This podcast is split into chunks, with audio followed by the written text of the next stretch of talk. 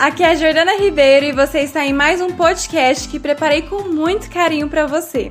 Eu espero que esse áudio te ajude a aliviar as dores da sua fibromialgia, te proporcionando felicidade e qualidade de vida.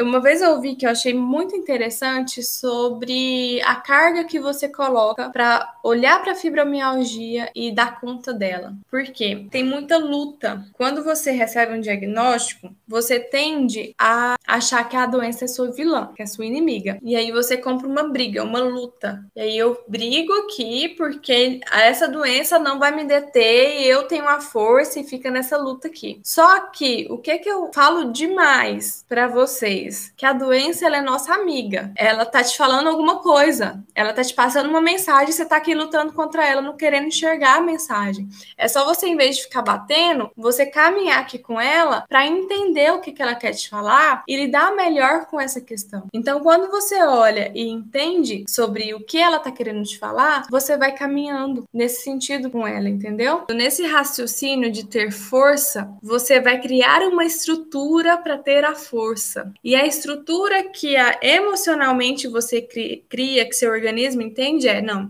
então eu preciso ficar maior, eu preciso reter gordura, eu preciso me manter ali numa muralha para dar conta de, disso tudo aqui. Além disso, são pessoas que têm perfis aí altíssimos de engolir muito sapo. Então ela engole, engole, engole muita coisa, se coloca em última prioridade, porque sempre a prioridade do outro é é mais importante do que a dela, e aí ela vai o quê? Engordando.